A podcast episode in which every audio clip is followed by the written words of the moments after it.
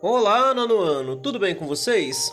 Estamos em projetos, tá? Estamos na aula 14 e na aula de hoje a gente vai dar continuidade né, série de aulas onde a gente vai debater é, soluções, né?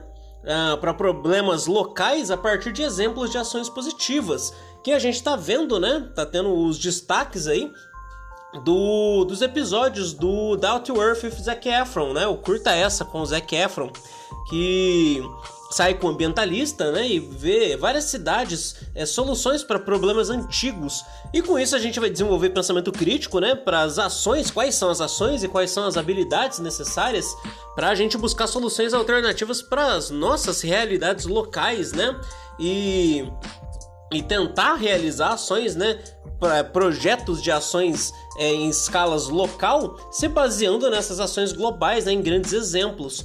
No episódio 1, a gente viu um pouquinho é, como funcionou ali as formas alternativas de energia na Islândia, né? E a ideia hoje é continuar com essa série de aulas é, assistindo o episódio número 2, na qual o Zac Efron vai para a França e aí vai ver qual foi a solução hídrica tá? O, a solução para o abastecimento hídrico, é, que era um problema em Paris. Tá? E, e aí a, a, o episódio vai se basear né, na solução que a França e que Paris teve em relação à, à problemática da água, tá? Então, a ideia é a mesma da aula passada, né? A gente, a partir do episódio, fazer uma análise dos problemas e das soluções que foram apresentados, né? Nesse episódio número 2.